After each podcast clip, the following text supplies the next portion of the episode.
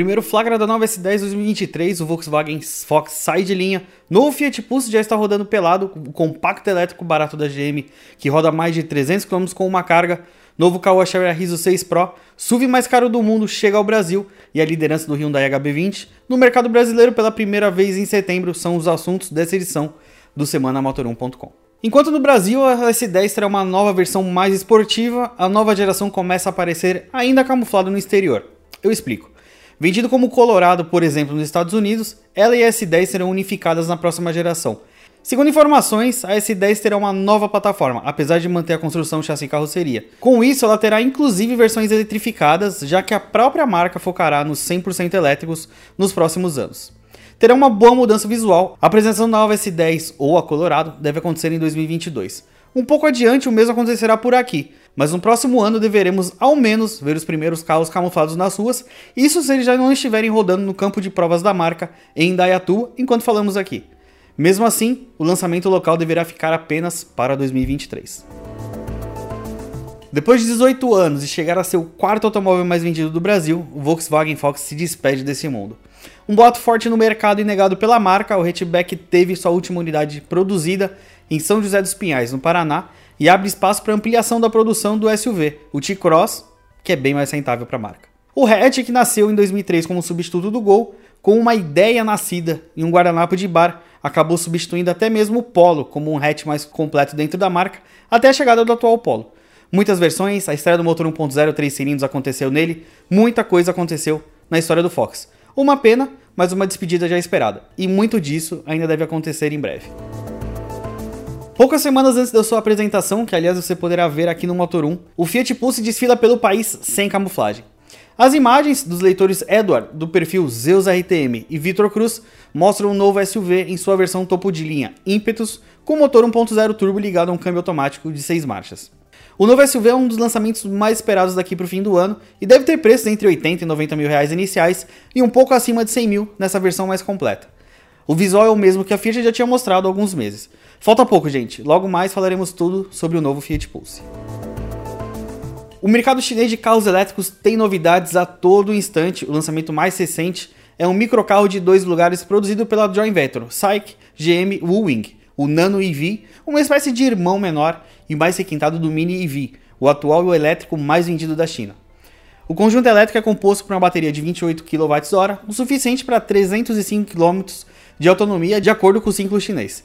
A recarga pode ser realizada em 4 horas e meia utilizando um carregador rápido de 6,6 kWh de potência, que é um opcional. O motor dianteiro produz cerca de 32 cavalos, o suficiente para a proposta urbana do carro. A velocidade máxima é de 100 km por hora. O preço definido para o Nano EV é de 59.800 yuan, ou cerca de 51.100 reais. A Kogasher apresentou um novo Arriso 6 Pro.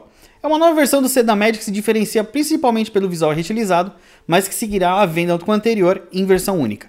Seu preço é de R$ 139.990. Por fora, o novo Arriso 6 Pro chama atenção pela nova dianteira, uma grade redesenhada, um para-choque remodelado com luzes de LED integradas e entradas de ar mais amplas. Na traseira, o destaque fica por conta das lanternas redesenhadas e agora interligadas por uma barra que agora atravessa a tampa do porta-malas. Além disso, a placa do carro subiu e agora fica na própria tampa do porta-malas. As laterais ganharam novas rodas e frisos cromados.